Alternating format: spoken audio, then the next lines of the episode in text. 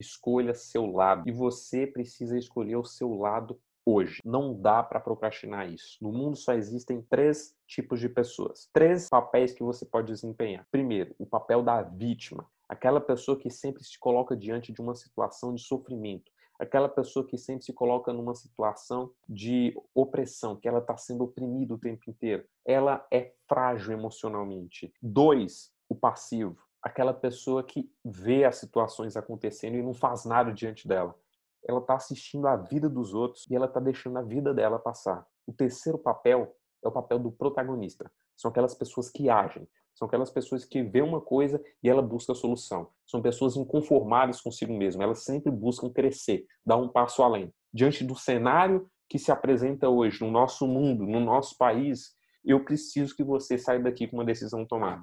Jogar o jogo de uma vítima ou de um passivo ou jogar o jogo de um protagonista.